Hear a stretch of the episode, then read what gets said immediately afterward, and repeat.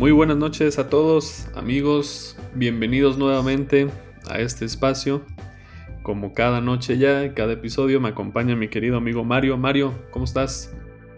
Bien, Javi, ¿y tú? Bien, bien, todo bien aquí.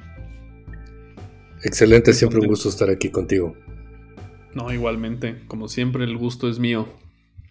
¿Qué tal la semana? Excelente.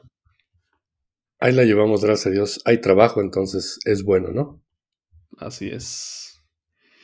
Excelente. Oye, hoy vamos a hablar de cocos o de mangos. De cocos. De cocos, ok. Digo, no venía preparado, pero es mi tema, ¿eh? Ah, buenísimo. no, pues mira, eh, fíjate que el tema de hoy me parece muy interesante porque em, no sé si te ha pasado, pero cuando alguien te pregunta qué hobbies tienes, qué aficiones, y le dices que los juegos de mesa, inmediatamente te dice, ay, qué padre, a mí me encanta el Monopoly, me encanta el, Uno, etcétera, ¿no? Y, entonces nuestros conocidos piensan que nada más esos son los, los juegos de mesa que jugamos. Y, y justo el tema de hoy es ese, o sea, ¿por qué ¿por qué los juegos de mesa modernos o, llamados modernos, que algunos no son tan modernos, estarás de acuerdo conmigo, porque tienen años, ¿no? ¿Por qué los juegos de mesa que se llaman modernos o los que jugamos no son tan conocidos o no hay tanta difusión de ellos? Creo que ese es el tema de hoy y, y vamos a hablar alrededor de él. Y de cocos. Y mangos también. ya está, Javi. Pues mira, Sí me ha pasado, o sea, este, es un hecho como comentabas ahorita, pues es, de, de, siempre, ¿no? Este, digo, ahora con esto del encierro, pues no he tenido la, la misma socialización que tenía antes, ¿no? Además, esto empezó con el encierro, ¿no? El gusto aquí en la casa. Ya bien marcado. Te cuento que desde que mis hijos estaban chavos, este, pues siempre se, se corría ahí a, a Ravensburger, yo me acuerdo que había kioscos en las plazas, yo me acuerdo que había este, algunas tiendas pues semi especializadas porque básicamente eran rompecabezas y, juguetes educativos, ¿no? Así como la casa de la educadora y esas más. Entonces, eh, pues casi no iba yo con el, con el mainstream que había de, difusión en aquellos años de lo que era Lili Ledy, Mattel y este, todo ese rollo, ¿no? Eh, sino que trataba de darle ese plus de, pues que tuvieran juegos un poco más, con un poquito más, ahora entiendo que es un poco más de chicha, como dicen los españoles. un poco más, de carnita. Ándale. Que este, pues que dejaran un, algo, algo más padre, ¿no? Eh, por ella hay una anécdota aquí en la casa de, de los primos que estaban felices con un, con un juguete que en algún momento sobre el final de año tenían en su casa que era un chile un chile de plástico que lo aventabas y, se lo aventaban en el uno al otro y perdía, eh, no sé si cuando sonaba o decía una grosería o algo así el, chingado chile, ¿no? Y entonces yo decía, oh, qué padre, ¿no? O sea, ¿y eso qué? Digo, no es de meritar el, el, gusto de nadie, ¿no? Pero a mí se me hacían juegos muy vacíos. Y era lo que había, ¿no? Porque, pues eso lo anunciaban en televisión, lo anunciaban en radio y todo este rollo. Entonces, este, pues sí, siempre ha sido medio radical en, ese y en otros sentidos para ir un pasito más allá. Entonces te digo que nos íbamos a este a buscar. Ya a mí siempre me han gustado los rompecabezas, pero ahí también había juegos, ¿no? por ahí compramos el Tip Over. no recuerdo. Varios de Think Fun, esa marca que son como de, de estratégicos juguetes, ¿no? Sí. Tenían por ahí algunos jueguitos de, de, unos changos con una banana, pero digo, ahora ya lo interpreto y era así como un, este, como estar programando acciones y como estar, este, ¿cómo le llaman a eso? Eh, recoger y entregar, ¿no? El pick and delivery. Pick and delivery. Ándale, entonces, pero en ese entonces pues yo no sabía nada de eso, ¿no? Y pues eso me lleva a reflexionar lo que, lo que estamos tratando en el tema de hoy, y si es cierto, o sea, pues no te enteras. O sea, honestamente, por los medios de difusión tradicionales, previos a las redes sociales y estas cosas, pues ni siquiera te enterabas que había algunas alternativas que ya estaban en su apogeo, sobre todo en Europa, ¿no? Sí. Y también pues porque el, momento a lo mejor no fue el adecuado, ¿no? O sea, en el sentido de que pues tienes otras actividades, siempre tienes otras prioridades, etcétera. Y como no lo ves como hobby, pues más bien cachas lo que va, lo que va haciendo posible cachar. Este, digo, perdón, ya te hice todo el, preámbulo histórico. Este, pero. no, pero es importante. sí, luego con la intención de, que yo creo que es, un caso como el de muchos, ¿no? que, nos, nos, pasó de noche y nunca tuvimos la oportunidad de, tener conocidos o familiares que nos metieran en, en estas cosas, ¿no? Así eh, es. Y pues lo más duro que por ahí tuvimos hasta hace unos cinco años era el Risk. Este, y párale de contar. No, no sé qué onda contigo, si te pasó lo mismo o qué. Pues fíjate que tú estabas, yo creo, más informado que yo, porque yo solamente conocía los juegos de mesa que anunciaban en la tele. ¿Te acuerdas que así entre caricatura y caricatura y programa y programa estaban estos anuncios de Mattel, de Hasbro, de la Divina. De Hasbro. Este, del Risk, creo incluso también lo anunciaban, del Uno, o sea, juegos de mesa, pero como dices, más, más, mm, no tan estratégicos, sino como de, diversión, de, como más un juguete que un juego de mesas, no sé si me explico. Exacto. Sí, claro. que, que, le picas y hay una mano y te avienta y te pega con espuma en la cara y así, o sea, o el operando, por ejemplo, o el destreza. Ese tipo de juegos más juguetes que juegos. No, pero sin duda, mis hermanos y yo, pues nos hacíamos de juegos. Me acuerdo que íbamos al Walmart o, a la comercial eh, o esas tiendas. A, gigante, ¿no? Te tocó el Gigante, claro, el gigante. Sí, justo el gigante ahí de Tacubaya. Y, y, nos íbamos a la sección de juguetes y ahí estaban algunos juegos de mesa, ¿no? Los primeros que compramos o que nos compraron mis papás eran el adivina quién, que para mí era un juegazo ese de tu personaje tiene lentes, sí, tu personaje es pelón, sí, ya sabes. Entonces vas descartando un juego muy padre y ese era de los primeros, yo creo. Y después, te digo, en los anuncios salían estos, ah, estos juegos, uno que se llama Divertilandia, que era como de retos. Entonces también lo teníamos. Bueno, pero para no hacerte el cuento largo, era el único tipo de juego de mesa, por si es que lo podemos llamar así, que, nosotros jugábamos, que más bien eran juguetes más que juegos, ¿no?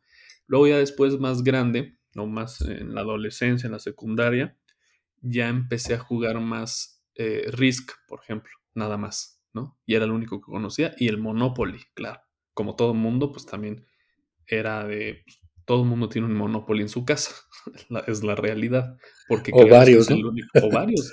La edición Star Wars, la edición no sé qué. Pero bueno, todos tienen un Monopoly y, y, era el que jugábamos. Entonces yo solo conocía el Monopoly y le di varias, varias partidas, pero como una vez te platicaba, creo que ni lo terminábamos, ¿eh? O sea, no, es más, no me acuerdo ni, ni, ni cuándo se detona el final de la partida, no sé cuál es la condición de victoria. Creo que lo jugábamos hacia lo menso y ya como después de dos horas que ya te aburrías, ya decías, ah, ya, pero no sabías ni qué estabas haciendo. No, así me ha pasado a mí. ¿eh? Estoy de acuerdo, sí. Sí, estoy de acuerdo. O sea, yo tampoco recuerdo haber jugado una, una partida de, Monopoly este, completa, ¿no? Digo, nada que ver con, con, con, lo que ahora entiendes como lo que es el protocolo del juego, ¿no? Desde que lo sacas y este. Eh, haces toda la instalación inicial y todo ese rollo. Y luego lees las condiciones de victoria y como que lo haces así protocolizado, insisto. Antes no, o sea, era... Vamos a jugar un juego de mesa, pues órale, este, tengo este, este y este, ¿no? Que los mismos. Por ahí el maratón, el maratón me gustó mucho. El maratón, claro, ese es también clásico. y, y me parece que también es un juego de pues de tradición en México, ¿eh? O sea, las familias mexicanas, creo que la mayoría, o bueno, no todos, pero sí tienen un maratón y era de los que, que también jugábamos, ¿no? La famosa ignorancia y que no ganara la ignorancia. Ajá.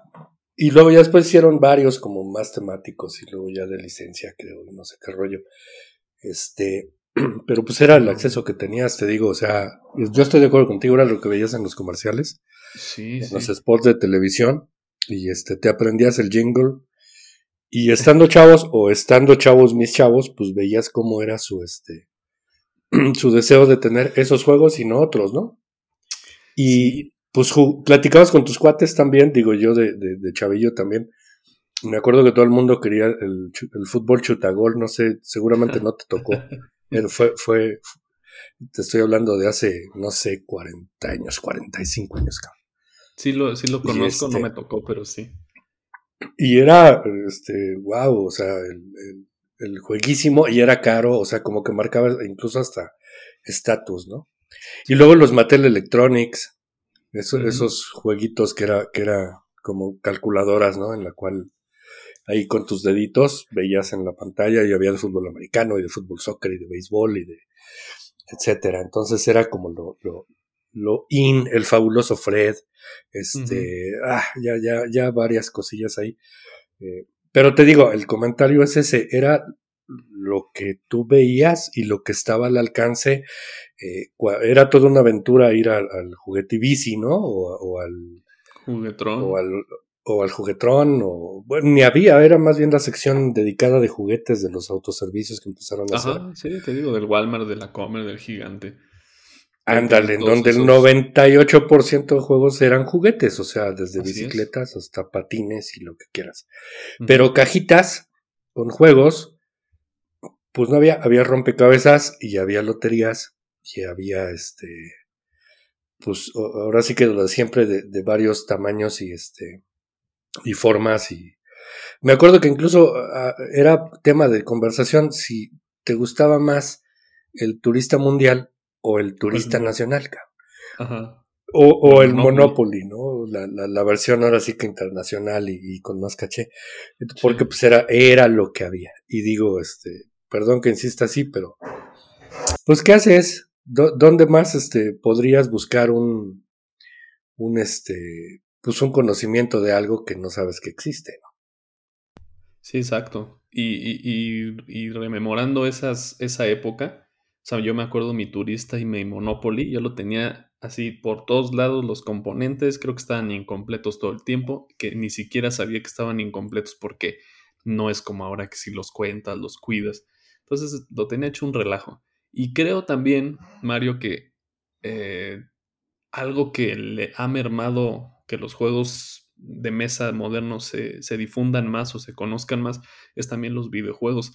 Yo me acuerdo de niño esa transición que a mí me tocó del Nintendo 64, el Super Nintendo, y luego empezaron a salir los Game Boys.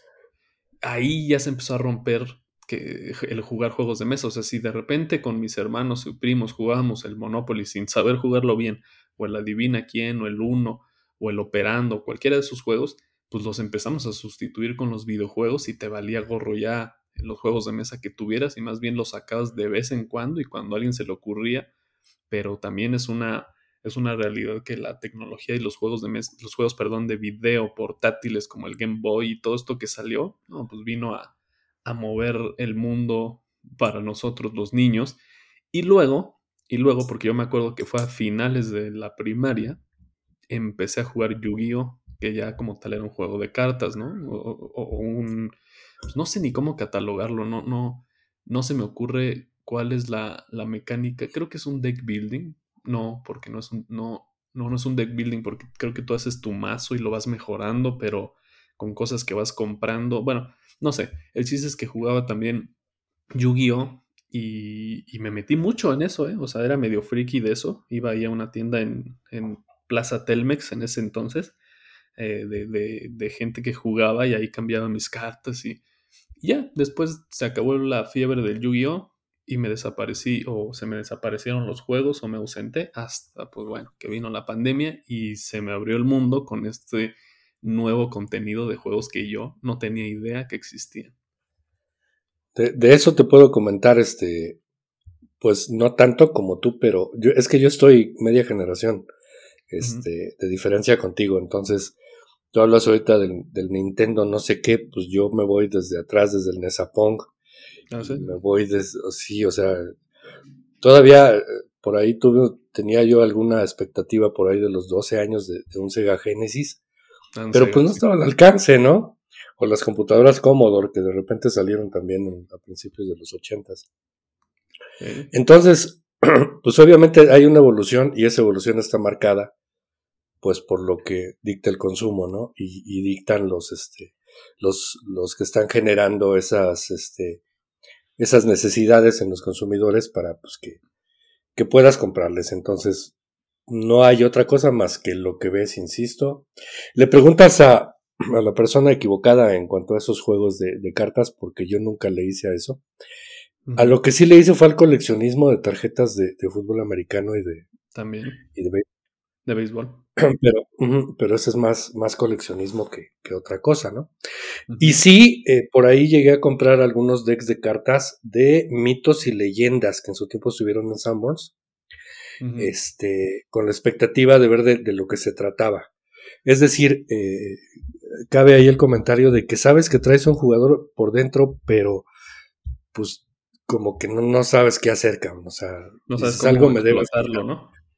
Claro, cuando descubrí un, un dominó doble 12, pues me voló la cabeza, cabrón, porque yo jugaba este dominó con mi padre y me enseñó todas las, este, pues ahora sí que los principios y las marrullerías de jugadores de cantina. sí, y este, yo también. yo creo que a todos nos, nos pasó un, un, el papá o el tío o el abuelo, ¿no? Claro. Entonces cuando, cuando descubro el, el, el, dominó doble 12 me lo compro y empiezo a, a, este, a más o menos explorarlo y pues de repente cuando piensas que orcaste una mula no es así, cabrón, porque hay más fichas. Entonces, hasta eso tardas en que te caiga el 20 de las posibilidades que tiene un juego de explosionar y de transmutarse con algunas variaciones y convertirse en otro juego, ¿no? Entonces, wow, cabrón, ahí es donde este, como que, que sientes padre porque, insisto, sabes que traes ahí un jugador, te gusta jugar, pero todavía no tienes al alcance las cosas. Este, y luego pues ya se vino la pandemia. Digo, yo no sé si quieras agregar algo ya de, de la historia, prehistoria de, de, cómo se dieron las cosas. Pero llegó el punto clave de la pandemia. Y este, ¿sabes qué se me ocurrió como ejercicio para con mis hijos? Sobre todo para con Omar. ¿Qué? Él tenía eh, su, su, mueble en su cuarto de, con, con juegos de mesa. Te digo que había algunos Ravensburger, había este, muchos de esos estratégicos del Deep Over, este, River Crossing y todos esos que te digo que te encontrabas en la casa del educador. Hay otras tiendillas ahí, ¿no? En Plaza Satélite había una. No sé si siga. Entonces, este, y además de eso, pues tenían el, turista y el Monopoly y, y, la herencia de la tía Agatha y no sé cuántas cosas más. Eh, porque yo, yo, yo quería juegos, o sea, desde ese entonces tenía la, la, inquietud. Y entonces tenían dos o tres Monopolis. Tenía por ahí uno, uno chiquito de viaje que me gustó mucho por los billetitos así de centímetro y medio, cabrón. Entonces los veía así como colección también, ¿no? Como, uy, qué chido está eso. Por eso es que te digo, tenían juegos en su, en su mueble. ¿Y qué pasó como ejercicio mental? Perdón que me haya desviado. Le dije, agárrate la, ni sabíamos que era una ludoteca, cabrón. O sea, agárrate los juegos, ¿no? Agárrate tú. los juegos que tienes ahí. Ajá. Para que le des mantenimiento. Y este, seguramente a algunos les faltan piezas, etcétera. Este. Pero ¿sabes qué estaría chido? Que diseñaras un juego con los componentes que tienes ahí. Yo recuerdo que eso fue lo que le dije. Ya después eh, lo invitamos y y que nos comente a ver si, si, lo recuerdo bien o si ya hacen mella mis, este, mi memoria. Sí. Entonces, después de eso, obviamente no lo hizo, pero sí empecé a ver yo qué carambas íbamos a hacer mientras iba a durar el encierro. Eh, precisamente por eso se dio el, que tuviera esa actividad. Sí. Es más, perdón que te interrumpa, me acuerdo que en Facebook y todo eso, te decían cinco cosas para hacer en, la, en el encierro. Juegos de mesa, pero vuelvo a lo mismo, te decían lo mismo. Eh, una partida del Monopoly, una partida del turista, son siempre una buena opción para pasar en familia. Y hasta ahí. Exactamente, exactamente. Y cuando... No, no, adelante, pues. Y cuando te encuentras algo diferente, pues no tienes ni idea, ¿no? O sea, de repente dices cinco juegos, bla, bla, bla, y, y ves ahí alguno, ¿no? Como por ejemplo, puede ser cualquiera, ¿no? Patchwork o puede ser Splendor o cualquiera. O Catán, ¿no? Y dices, órale, pues se ve interesante. ¿Y qué hago? O sea, ¿dónde lo compro, cabrón? O sea, y entonces ahí es donde empieza la famosa investigación, ¿no? porque pues uno es curioso. Y entonces, este, pues empieza uno a googlear y empiezas a ver cosas. Y sigues googleando y no entiendes ni madre de mecánicas y no entiendes ni madre de editoriales. Mm, no sabes si es en inglés, en español, si que es. No, no sabes nada. No, nada. Y aparte se te, se te hacen complejísimos, ¿no? Porque estabas acostumbrado, eh, o yo, al Monopoly, eso que tiras un dado, te mueves cinco espacios, caes ahí y punto. Y empiezas a ver mecánicas y que en tu turno no sé qué, y tienes ocho opciones y. No, pues te dices, no, ¿qué, qué es esto? Previo a eso, Javi, quiero comentar el hecho de las imágenes. Ah, Cuando por azar el destino tú vienes a, a, a, ir googleando y de repente le dices, ah, pues juegos de mesa o lo que sea, ¿no? y le das imágenes, wow, empiezas a scrollear así la imagen y, y, y la vista empieza así como a, hacerte clic y dices, ay, güey, o sea, ¿qué onda con esto? ¿Qué onda con eso? Ajá, sí, sí, sí, sí. Este, pues es como cuando empiezas a, como si vieras sitios donde hay, hay platillos, ¿no? De, de, cocina. Sí. Y se te empieza, ay, güey, ¿qué colores, qué sabores, qué formas, en dónde, en qué país, bla, bla, Lo mismo con los juegos. Sí. Este, y pues ya, o sea, dime después de eso, ¿quién te detiene, cabrón? O sea, yo seguí googleando, no sé tú. Sí, como decíamos en un episodio, de la vista nace el amor y ya el amor se perpetúa por los siglos de los siglos. Sí, no, se, mm. se, se vuelve enfermo, cabrón. Sí, pero. Pero padre, o sea, disfrutable, o sea. No, sí. Dentro de los parámetros sin duda, sin duda es, el haber transitado de esto que estamos hablando, así de nuestros antecedentes eh, históricos de cómo empezamos o los primeros contactos con los juegos a lo de hoy, al día de hoy, pues sí es un, es un mundo muy padre que, que insisto, creo que merece, bueno, yo, yo, yo soy como defensor de esto, pero merecería más difusión y más conocimiento y que todo mundo los conociera, toda la gente conociera todos los juegos que, nosotros conocemos, que lamentablemente pues no es así. Estoy de acuerdo. Y empiezas con algunos set de cartas, ¿no? Eh, yo me acuerdo que, buscando en Amazon y, por ahí, nos encontramos el, el Skip Boy, nos encontramos en, varios este, set de cartas que decíamos, órale, qué chido, vamos a probarlo. Digo, no pasa nada por gastar 150 pesos, ¿no? y este, y también con la, ¿cómo se llama? Con la, con la tentación de que pues no sabes ni cómo buscarlo en Amazon, cabrón. Y entonces, eh, cuando vas, o las últimas compras que hicimos antes de, te digo, del encierro, que ibas de volada por papel higiénico al Sams, que te traías toneladas de cosas. sí, no, Dios me libre. Este, pero sí, le dabas una revisada y también a los, a los juegos, ¿no? A ver qué había. Y ahora le echaste este, este deck y por ahí había salido el, el uno no sé qué y el uno no sé cuánto, entonces como tres unos diferentes, un, un deck de este, de cartas de naipes, porque tenía la expectativa de, de, retomar los años con los cuates de, de, de ahora con Omar de jugar con, Continental y Póker y Blackjack y estas ondas. Sí. Este, entonces, te digo, ya, ya, eh, ese era como el calentamiento previo de, de lo que se venía después. Así es, pues sí. Y igual yo, o sea, ¿cuántas veces no antes de, de, este, de empezar en este hobby, que nos íbamos de vacaciones o de viaje a algún lado, decíamos, ah, pues llévate un juego de mesa, ¿no? Y ahí cargabas con el que tenías, o te ibas al súper y comprabas una baraja, o comprabas un dominó, que como dices, el dominó, digo, a pesar de todos los años que lleva, pues se mantiene vigente y yo creo que es de los juegos de mesa que más juega la gente. Eh, Súper juego. Ajá, un, un juegazo, o sea, de mucha estrategia y que la gente no se cansa de jugarlo. Hay, hay personas que lo juegan cada semana, eh, tienen un día ya en específico del dominó, el martes de dominó, yo lo tenía. Así le llaman así, exactamente. Vamos a reunirnos a la jugada del dominó.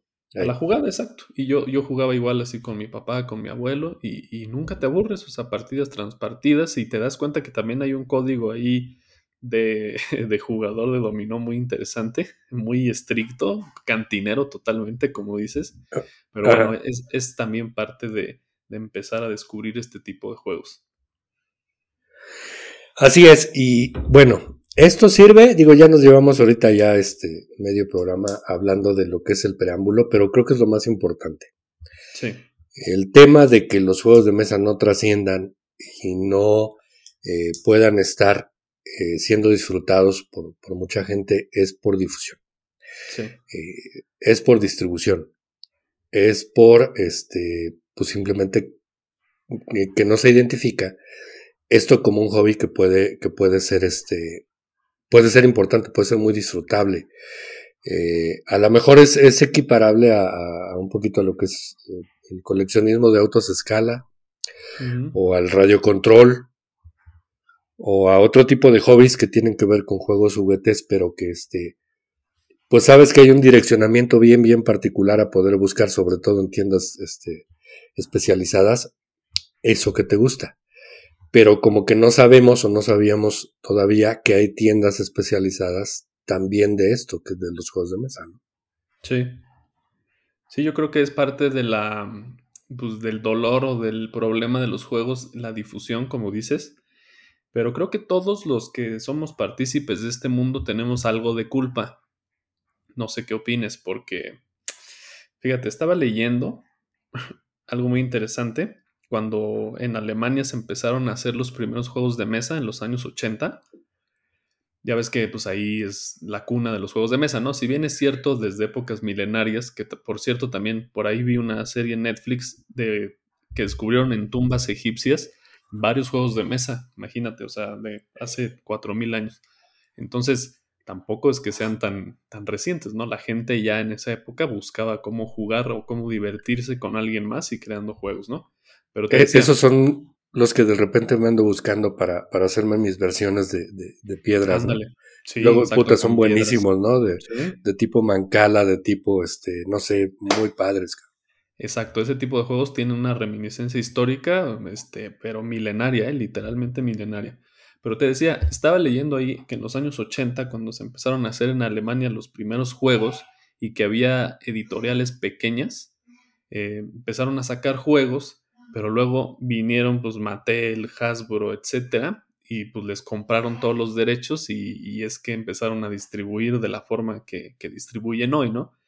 Entonces, había algo muy interesante que decía que unos autores alemanes que estaban en una cervecería, en un bar, firmaron un acuerdo ahí y dijeron, no vamos a volver a vender un juego, o sea, a que no vamos a permitir que un editorial de estas chiquitas alemanas que había antes, no vamos a permitir que una editorial saque un juego si no pone nuestro nombre en el juego así en grande y que se sepa que nosotros lo hicimos y aparte que nos paguen las regalías como nos corresponde, ¿no?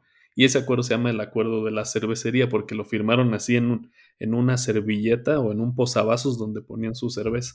Y a partir de ahí es que, según, según eso que leí, empezaron ya a reconocerse más a los autores y fíjate que ese es un tema muy interesante también, el de los autores, el no reconocimiento a los autores, porque si no conocemos y no se difunden los juegos Mario, menos, menos conocemos a los autores y la difusión de los autores. ¿Y dónde está todo el trabajo y todo el mérito que, que, que, que, que se merecen estos autores que crean estos juegos, no? Decía mi papá que, que los mejores negocios se cierran en las cantinas, ¿no? Entonces este es un ejemplo este, ya, ya estoy, este, ¿cómo se llama? Etiquetando a mi papá de cantinero, pero pues es que, digo, En, los años 60, 70, pues obviamente así se daba, ¿no? Entonces yo alcancé todavía en mi, en, en, mi edad de chavo a vivir muchas de esas cosas. Entonces, este, sí estoy de acuerdo contigo.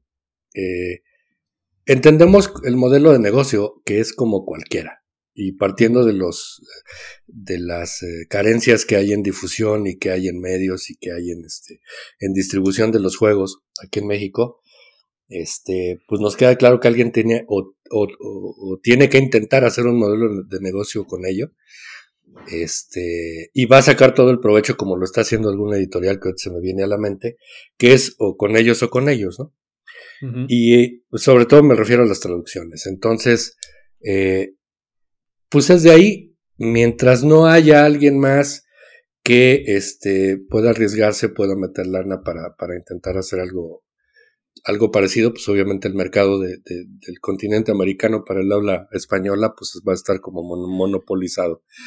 Es, es triste, pero así es las cosas como son. Sí, este, Ese es otro, otro de los issues que tiene el tema de eh, el poder compartir con la gente eh, el, hobby y el gusto por los juegos. El idioma. Eh, lamentablemente juegos en español pues se consiguen, pero tienen que ser de esa marca y casi casi tienen que ser de, esta, de esa tienda, ¿no? sus tiendas especializadas. Y si no, pues tienes la opción de comprar juegos, sobre todo el 90% o más el 98% de los juegos que hay en Amazon son en inglés. Entonces, pues necesitas tener un background ahí de conocimiento del idioma o alguien que, que, te pueda este, ayudar a hacer los, los space stops o, este, o preparar los juegos y que te oriente de que son independientes del idioma y que este, porque pues si no, no hay manera, cabrón. Y eso bien lo saben las editoriales. Entonces, pues es una mina de oro. Eh, los incrementos de precios son estúpidos. Ya lo habíamos platicado, entonces no es ahorita un tema de compras, pero eso también es un, es un, un problema que, que, pues solitos están dando un balazo en la pata, ¿no? Porque la masificación se da con sus condiciones, con su selección de juegos, y este, y pues párale de contar. Entonces, eso no le hace bien a nadie en el, en el mediano y largo plazo. Sí, Oye, ¿tú crees que, por ejemplo, el hacer o posicionar a los autores de los juegos pueda ayudar a que se conozcan más? Te voy a poner un ejemplo. Sí, sí, perdón, este, tú habías comentado eso y creo que no respondí tu pregunta. Estoy completamente de acuerdo que como en todo, este, eh, ruta creativa, tiene que haber el reconocimiento de quién carambas está detrás de lo que estamos viendo, escuchando, leyendo, etcétera. Así es. Eh, entonces, 100% de acuerdo contigo. No solamente debe haber un reconocimiento con el nombre en la portada, se les tiene que tratar como artistas, se les tiene que tratar como este, e, ellos mismos son sus empresas, son sus productos personales, eh, necesitan llevarse y conducirse en el medio de, de ciertas maneras que no es fácil. Eh, luego se les malinterpreta, luego se les, este, se les acusa injustamente, eh, hasta de broncas de la editorial, ellos a veces son los que pagan.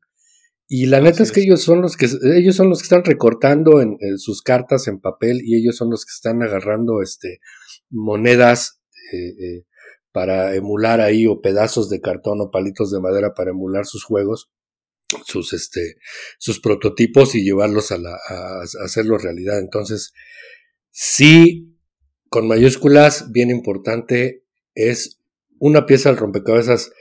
Tal vez para mí, en mi gusto, la más grande son los diseñadores de juegos. Así es.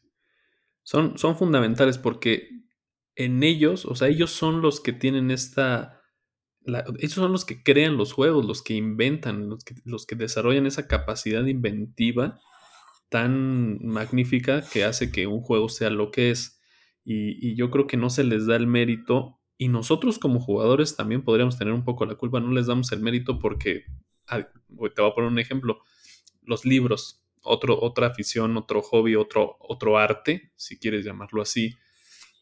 Eh, en los libros, todo mundo, o la mayoría de las personas, conocemos a los autores, a los escritores, ¿no?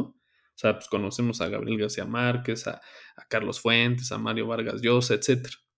Conocemos más al autor, más al artista, más que a la obra, ¿no?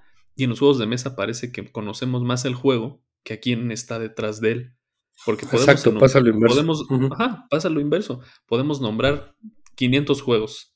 ¿Quién es el autor de esos 500? Pues ya no lo sabemos. Y al revés con los libros, podemos nombrar 500 autores y sus obras, bueno, pues una que otra. Entonces creo que necesita este mundo para que, haya más difusión y que más gente conozca y se enamore de esto, que también los autores sean reconocidos.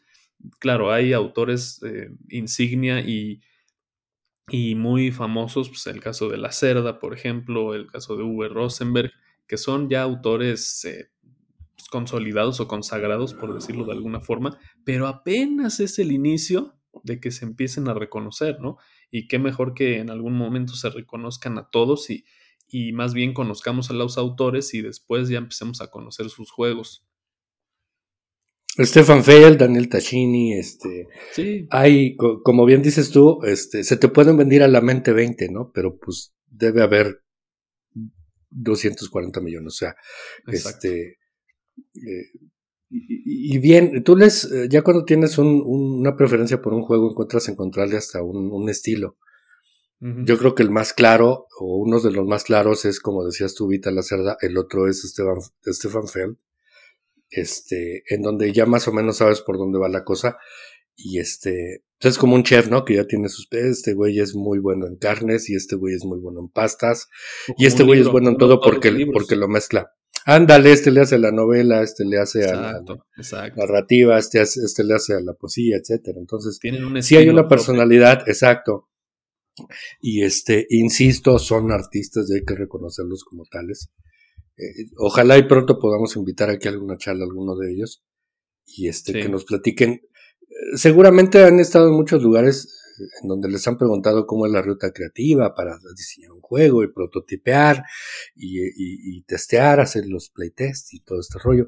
Pero neta, creo que pocos o, o nadie les ha preguntado, oye, güey, ¿cuánto sufres, güey? O sea, pero en plan personal, o sea, Sí, ¿qué ¿cómo es el día a significa día, esto, güey? Sí, cómo es el día a día, güey, porque este, yo por ejemplo en mi trabajo, yo también hago, hago mucho, mucha cosa creativa, ¿no? Yo dependo de, herramientas de, tecnológicas para transformarlas y dar un resultado final, que, que es un, un lienzo en blanco y al final yo lo presento, ¿no? Entonces entiendo que para ellos es lo mismo, cabrón, o sea, son pedazos de papel, cartón y conocimiento de, de muchas cuestiones matemáticas y de muchas cuestiones, este, ahí de, de, de donde hacen converger eh, movimientos, tiempos, formas, colores, etcétera. Entonces estaría padrísimo platicar con ellos en ese otro nivel, ¿no? O sea, ¿cómo es tu chamba, güey? ¿No? Así o sea. ¿qué hora te levantas? ¿Cuánto tiempo le dedicas, no? Entonces, ¿Qué ojalá y pronto cometen, lo... no? ¿Qué errores y Exacto. cómo, cómo se resuelven? ¿Cuál es la frustración eh, laboral de, de dedicarse a eso? ¿En qué punto llegas así al burnout a, decir ya no puedo más, pero por qué? O sea, ¿qué es lo que está pasando? O sea, es muy interesante conocer ese punto de vista, como bien dices. Claro. Ese, el punto de vista de negocio y el punto de vista personal, yo creo que sería este muy interesante platicar con ellos. Pero, bueno, ya en resumen, eh, sí es cierto. El tema también de, del conocimiento completo de los juegos es otra carencia para que no se puedan este, permear a otras esferas de, de, las familias y de los, de los chavos, de los jugadores mexicanos. Es el mismo ejemplo que con la música, o sea, este, puta, escuchas lo que te ponen, cabrón, o es la televisión, ¿no? Ves lo que te ponen, cabrón. Entonces, así es, o lo que hay. este, es que es bien fácil, o sea, ¿cómo puedo dejar yo que alguien decida por mí, cabrón? Uh -huh. O sea, ¿cómo puedo dejar a alguien que decida cuál es el hobby o el deporte que me debe gustar, cabrón? O sea, un pelado que me dice que me pone 38 juegos de fútbol soccer un fin de semana, cabrón, entonces, y yo de güey voy y digo, sí, pues, pues sí, ¿no? Me gusta. O sea, pero pues así somos, o sea, Sí, Carlos Monsiváis decía con, que... Con lo que hay, ¿no? Porque, pues, claro, Carlos, Carlos Monsiváis decía que somos un pueblo guadalupano y futbolero, cabrón, no necesariamente en ese orden. Este, entonces, sí. yo estoy, yo estoy de acuerdo. O sea, tienes que trascender también tu pasión y tienes que trascender tu investigación y tienes que trascender el sentirte bien haciendo lo que haces y por qué lo haces. Entonces, uh -huh. sin, sin radicalizar demasiado, este, pues si te gusta una comida, una, perdón, una comida, prepáratela, güey. O sea, eh, ve al súper y cómprate los ingredientes o al mercado, ¿no? Y tómate tu tiempo, aprende a hacer, vete 17 videos y te haces un guisado impresionantemente chido. Si te gustan los juegos de mesa, pues dedícale tiempo como para que investigues, ¿no? O sea, si tu referencia nada más es un score que por ahí tiene algún sitio web, este, pues no vas a tener broncas, ¿no? O simplemente te va a gustar ese y, ya. Este, y te estás perdiendo de los otros 17 mil que hay, ¿no? Sí, y creo que, bueno, no sé qué opinas tú, pero lo que hace que, que a nosotros nos guste tanto esta afición es que la hacemos parte de nuestra vida como algo cultural. No sé si estés de acuerdo. Hay gente que, hay un debate ahí interesante y gente que cree que los juegos de mesa son cultura y otra gente que dice que no son cultura, que son simplemente juegos y punto, ¿no?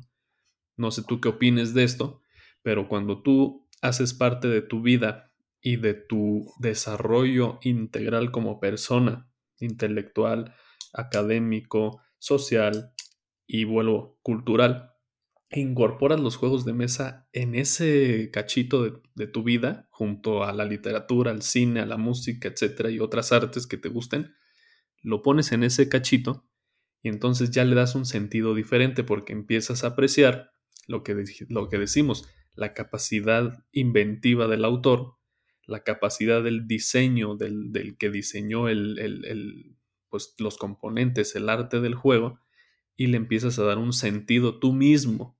Y creo que ese sentido que cada uno de nosotros le da es lo que va a ir permeando para que esto trascienda y se vaya multiplicando. El día, yo creo, que los juegos se conviertan en algo cultural y educativo, como lo vimos el episodio pasado, podría ser que la gente le dé más valor. Ni siquiera tienen que convertirse, ya lo son. O sea, ya son elementos culturales y ya son elementos educativos, lo veas por donde lo veas. Por supuesto.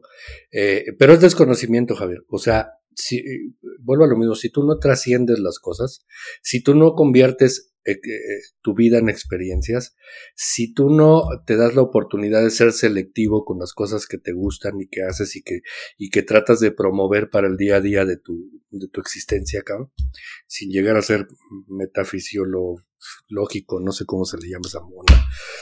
Eh, siendo claros, güey, pues, si te gusta, hazlo, ¿sale? Sí. ¿Por qué? Para mí, sí, para mí sí es un arte. Es que debe serlo, la cocina es un arte. Pero si tú no lo ves como arte, pues no, para ti no va a ser arte, güey. Así es. La música es bellísima y es un arte. Si tú no la ves como arte, pues no hay poder humano, güey, que te haga verla como arte. Exactamente, exactamente. El cine es lo mismo, güey. Pero mira, tomé estos tres ejemplos. Porque al igual que con los juegos de mesa, y hacíamos la broma del Monopoly al inicio, alguien te pregunta, ¿no? Este, oye, ¿qué te gusta? Ah, me gustan los juegos de mesa. Guau, Monopoly, ¿no? Hay hasta memes, ¿no? Este, pues con el cine es igual, ¿no? O sea, ah, ¿te gusta el cine? Sí, que no, puta, yo no me pierdo las de Marvel, ¿no? Es, ay, cabrón. Pues está bien, ¿no? Pero ese no es cine, compadre, ¿no? ¿O te gusta la cocina? Pues sí, así me gusta, güey, las quesadillas y los sopes.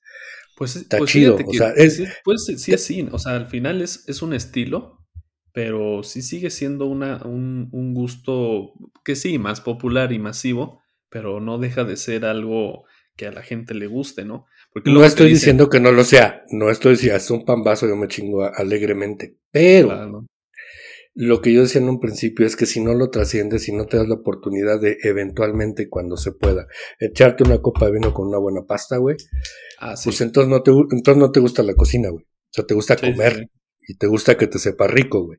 Igual la música a lo mejor tampoco te gusta, güey, te gusta bailar.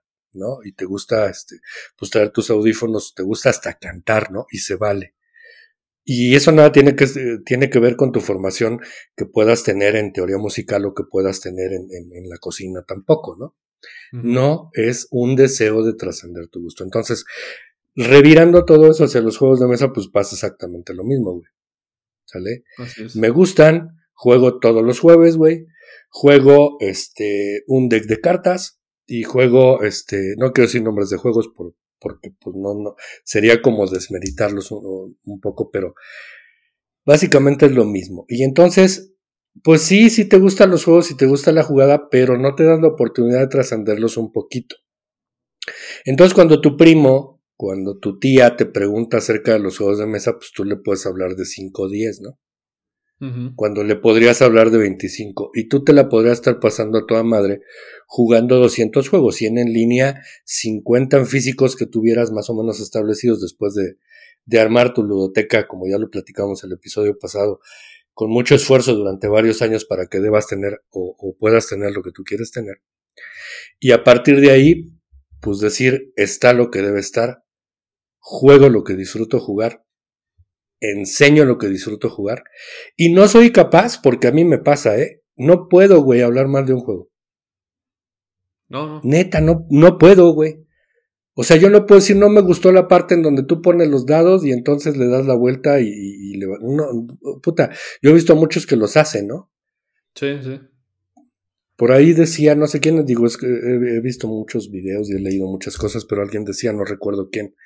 O sea, no se vale hablar más de un juego, cabrón. O sea, no, simplemente si, si algo no disfrutaste, pues está chido, ¿no?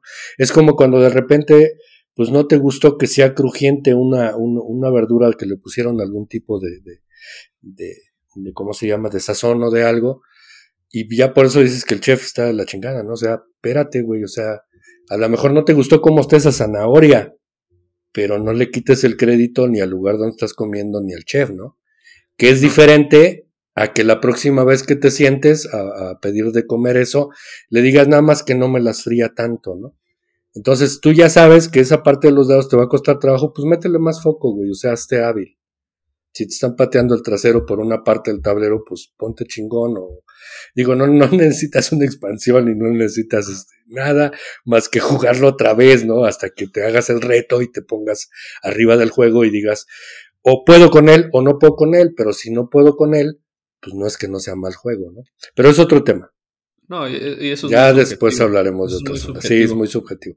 Pero yo lo único que quería, este, lo único que quería reforzar el comentario que tú hacías, de que definitivamente es cultura, y como toda cultura no es fácil, porque si en tus gustos de, de, formación eh, cultural o de, de acrementar tu acervo de alguna manera, estás dejando que los demás tomen las decisiones por ti, no vas a llegar a ningún lado y te vas a defraudar por alguna razón. Pero siempre es bien fácil o siempre es mejor tener a alguien a quien echarle la culpa, ¿no?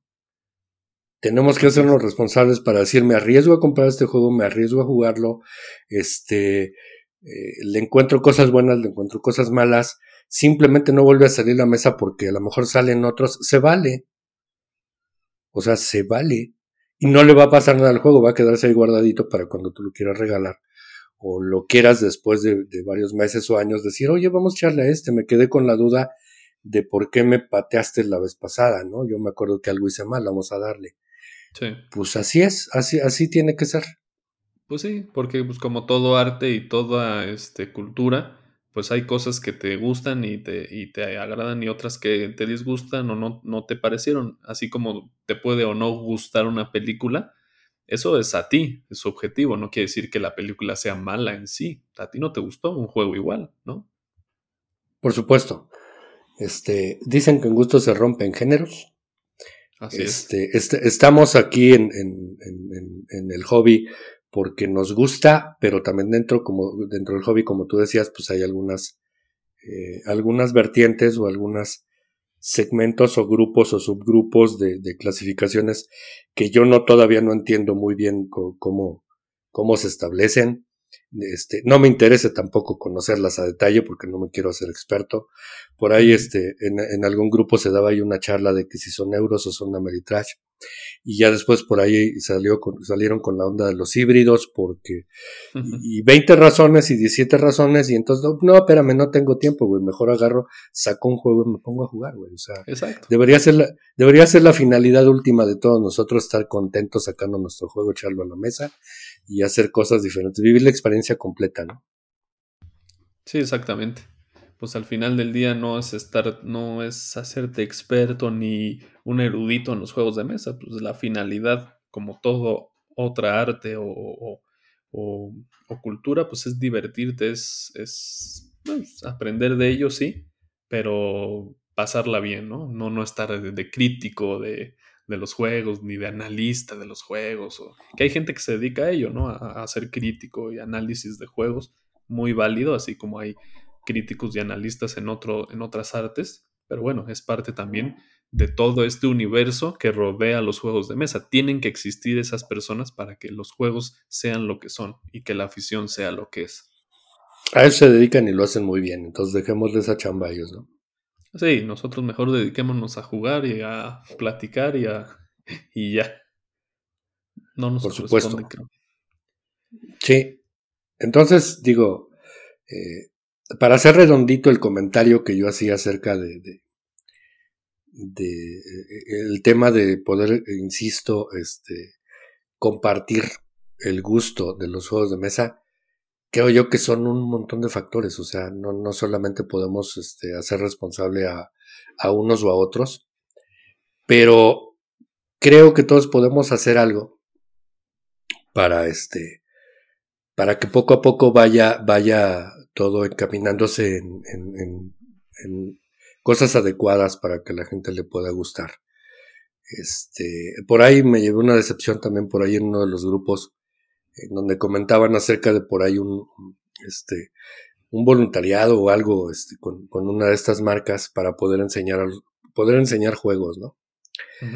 Este, y sobre unas, unas bases medio confusas de que ya estuve leyendo al respecto y por ahí dicen, este, ah, no, pues te, te probemos los juegos abiertos y entonces tú por cada persona que tú le enseñes, te hace, tenemos como un monedero y ahí vamos poniendo algunos descuentos para que te puedas, puedas comprar nuestros juegos más baratos, ¿no? Y yo digo, ah, qué poca madre, o sea, se están ahorrando la promotoría, cabrón, o sea, este, la neta están agarrando a los chavos, cabrón, o sea, como, como, ah, pues, este, no me compras el juego a full price, ¿no? Es más, hasta te lo dejo al 50%, pero pues tienes que este, hacer eh, un censo y comprobar que le enseñaste a este o a tal otro. Hacerle publicidad. sí, no, no, no hagas cosas buenas que parezcan malas, güey. O sea, para mí, moviendo, te digo, desde, viéndolo desde la óptica, que es mi trabajo y que conozco bien la consultoría de negocios, ah, veo eso y digo, ah, pues está chingón, o sea, te sale gratis, ¿no? Te quitas toda la carga fiscal, te quitas todas las cosas y no tienes ninguna obligación porque si el chavo de camino enseñarle a alguien algo le pasa, pues a ti te importa un carajo. Y te ahorras la promotoría, que son los que tendrían que estar yendo a las tiendas bien uniformados, bien pagados, este, dando promos, dando como, como ya lo están intentando en algunos lugares de Europa, ¿no? Este, aquí hay pocas expos y las expos que hay no he visto que tengan esa efusividad y que las editoriales quieran dar algo de más. Ojalá y podamos ahora estar a este, por ahí ya, ya, estamos haciendo planes, ¿no, Javier? Para, para poder ir a la... no sé ni cómo se llama porque nunca he ido. Creo que se llama Mega XP, ¿eh? pero... Pero, pues ojalá sea eso, ¿no? O sea, que sea un foro en el cual pues veas sonrisas, que veas a gente divertidísima probando juegos y que te estén este, haciendo pasar un rato agradable y que no solamente sea la idea de, de, ya va a salir el Kickstarter, güey, ponte chingón para que aflojes la lana y genitemos este, nosotros dos años tu, tu, tu, tu, dinero, ¿no? Entonces, este, pues te digo, ojalá y, y sea diferente. Entonces, volviendo a este tema de, de, de, de la intención acerca de, de poder enseñar a la gente, pues yo creo que no nos cuesta nada tener un juego de batalla, que puede ser un Splendor, que puede ser algo muy sencillo, patchwork, lo, lo, que sea.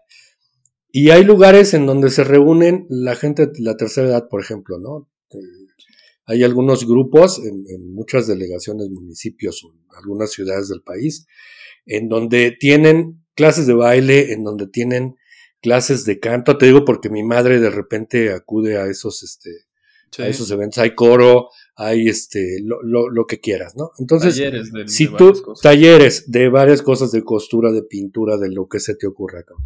Entonces, si tú vas ahí a las coordinaciones y les dices, oye, yo puedo venir una vez a la semana, una hora, para enseñarle a los, a los señores algo, algo de los juegos de mesa, y mira, te enseño, no es dominó, no es póker, no es cubilete, no es lo que de algún modo se puede interpretar como juegos de azar y que está tan, tan mal visto equivocadamente. Así es. Este, se trata de esto. Mira, es un juego en el cual tú estratégicamente vas armando con colores, con formas, con lo que sea. Estoy seguro que van a tener todo el foro para sentirse bien, cumplir con la, con la finalidad de, de este, o el deseo que tengas de enseñarle a la gente y todo el mundo va a estar bien contento y te lo van a agradecer esas personas. La, la, la gente que no tiene acceso, si, a mí, si lo hubieran hecho conmigo, yo me veo en un futuro, en unos 15 o 20 años, que me hubiera tocado estar en una casa hogar o en, una, en, un lugar de eso. Si alguien llega y me enseña esto que ahora tengo la oportunidad de conocer, puta, pues encantado, cabrón, ¿no? O sea. Sí, vuelves a nacer. Lo vuelves a nacer, o sea, son cosas que te, te dan un, un, una sensación de, pertenencia, del poder uh, darle fortaleza a un grupo con el cual te, te, este, te ¿cómo se llama? Te, tienes el día a día. Ojalá algún día o, pronto podamos invitar a José Luis Zapata. Él, hacía mucho eso de, de, de, ¿cómo se llama? Pero según me comentó, lo hacía con, con muchachos de, de este, pues que estaban en riesgo, ¿no? En situación de calle y en situación de, abandono y esto. Vulnerable. Entonces, con los juegos él, él, él, él, hacía algunas, algunas cosas como estas. Entonces, ojalá y lo podamos invitar para que en carne viva nos diga cómo carajo se debe hacer eso. Y este, y perdón que, que, que, me haya ido ahorita por el tema de, de, de cómo se llama, de, de, platicar acerca de estas estrategias que tienen las editoriales y, alertar a los chavos, ¿no? O sea, no es por ahí aguas, este, eh, mejor ahorrense esa lana y cómprense los precios, los juegos a full price, váyanse a la tienda, tengan buenos amigos, hagan su grupo y no se expongan, cabrón, porque este, híjole, no saben, ese tipo de, de, organizaciones se desentienden de cualquier cosa porque todo es este, por debajo del agua y así es, es dinero y negocio y así no se debe hacer. Y pierden el objetivo, ¿no? Pierden el objetivo de, pues, de crear. Nunca lo tienen. Nunca lo tienen, Javier. O sea, ellos no lo tienen, porque si lo tuvieran, estuvieran metidos eh, y buscando los foros necesarios para, para meterse a una universidad y donar 10 juegos para que tuvieran en las bibliotecas, güey. Sí, ¿no? y también para, para buscar a los generadores de contenido, no para regalarles juegos y, que este, ahí los abrieran o que hablaran maravillas de ellos, no, güey, estarían diciendo, a ver, aquí pongo tres a disposición para que tus suscriptores, cabrón, nos escriban y nos hagan un ensayo de media cuartilla, qué es lo que disfrutan de los juegos de mesa. Algo tan simple, eso es de primaria, cabrón, eso es de secundaria, y ni siquiera hacen eso, o sea, no hay una intención, ¿sale? Válida, no hay intención latente, o sea, este, pues obviamente su, su, público, su público objetivo, que deben tener muy bien identificado, pues sea vulnerable a ese tipo de cosas, pues adelante, lo van a seguir haciendo. Pero también hay una parte, hay un, un, un buen segmento de la población que disfrutamos del mundo de los juegos de mesa, que no nos marean, cabrón. Entonces, este, ojo con eso, porque pues este, a final del camino nosotros para eso tenemos estos foros, para alertar a los chavos que no es por ahí. Sí, y, ya por último, me parece que lo que nos toca a nosotros como jugadores o como aficionados a este hobby, pues es, es ser precisamente buenos embajadores, ¿no? Y no, no, desviar ni desvirtuar el sentido de los juegos de mesa y, y, la concepción del por qué son creados, que es divertirse. Entonces, no desvirtuar eso y ser buenos embajadores, como dices, tener un juego de batalla, un par, tres juegos con los que nosotros busquemos que las demás personas a las que se los enseñemos pues se enganchen con los juegos y quieran jugar más, ¿no? Creo que eh, en gran parte también es responsabilidad de nosotros porque pues nosotros somos eh, los juegos de mesa no se conocen de otra forma, salvo como nos pasó a nosotros, que es estar buscando en internet cosas y de repente encontrarlos, y eso es yo creo que la menos común porque es fortuita, y la otra es que alguien te los enseñe, ¿no? Como creo que es la mayoría de, del boca en boca, ¿no? Donde se van transmitiendo los conocimientos y las aficiones, pero si tienes a alguien que te los enseña de forma adecuada, de forma, em, pues, buena, sin ninguna mala intención o, o, con intenciones no tan, como dices, no hacer cosas buenas que parezcan malas, entonces te vas a enganchar y vas a encontrarle el sentido real o, o el sentido eh, adecuado a los juegos y vas a empezar a, enamorarte de ellos, así como nosotros nos hemos enamorado de, los juegos, ¿no? Estoy completamente de acuerdo contigo, como casi siempre, Javi. Tú eres mucho más político para decir las cosas. Yo de repente soy más directo.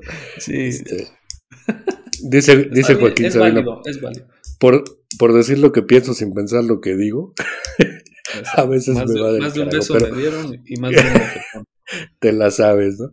Entonces, este, pues bueno, eh, el, mensaje está ahí eh, y, aquí pues siempre la intención es pasar un rato agradable y hablar las cosas como, las sentimos y como, como las percibimos nosotros. Podemos estar equivocados, ¿no? Y cualquiera que nos escucha puede decir, chale, pues estos güeyes están como, como mal porque no es así. No tenemos la obligación de saber todo de todo, eso es un hecho, nadie la tiene. Pero. La necesidad, ¿eh? Deja tú la obligación. ¿Para no, qué? No. no, eh, pero lo que sí les prometemos es que vamos a ser tan transparentes como nosotros percibimos. Porque sé que tú también, y hablo en tu nombre, Javier, este, pues obviamente percibimos cómo se, se van dando las cosas, ¿no? En, en, el medio. Lo que siempre les digo y el mensaje de hoy es, pues pónganse a jugar y de acuerdo al tema de hoy, pues pónganse a jugar e inviten a alguien. Estoy seguro que la mejor, este, el mejor gancho es vernos jugar y vernos estar disfrutando un juego y ver que le estamos pasando bien para que nos pregunten y para que se acerquen y nos digan qué carajo estás haciendo, qué, qué mesa, qué es esto, güey. Porque, y, y ojalá se lo hubiésemos preguntado a Nelson que estuvo en el episodio anterior, a él ya le pasó algo así en Veracruz. Así es. En donde, este, pues sin querer empezó a hacer amigos por sentarse a jugar en una tienda donde tiene un par de mesas, este, y, se ofreció a enseñarles un juego y terminó como promotor de la tienda, pero este, pues obviamente la intención ahí sí con toda la, con toda la, la honestidad y transparencia, transmitir el conocimiento que se tiene y lo más importante, meterse a la capa de las sensaciones, que también ya fue un programa anterior que tuvimos, de lo que te deja el juego, o sea, no, olvídate de las mecánicas y olvídate de quién ganó y quién no. ¿Cómo te sentiste de estar sentado y estar conviviendo y socializando con las demás personas? Eso es lo que vale, señores. Así es. Y fíjate que dijiste algo, ya nada más para cerrar, algo muy interesante. De, yo te apuesto, y, y no ha sucedido por, pues, por la situación de la pandemia, ¿no? Pero pues ya habrá oportunidad algún día que tú te vayas, o no sé si lo has hecho, pero pon tú de vacaciones, alguna playa, algún lugar, y así en algún lugar público, como lo hizo Nelson, por ejemplo, saques un juego y te eches un On Mars, un Tricerion, lo que sea. Te apuesto que cualquier persona que esté pasando por ahí va a ver eso y va a decir, ¿qué es eso? O sea, y le va a causar intriga el saber qué están jugando, ¿no? Y posiblemente se te acerque y te diga, oye, ¿qué es esto? Perdón que me acerque, pero estoy viendo aquí estos componentes, este tablerote, este, ¿qué es esto ya?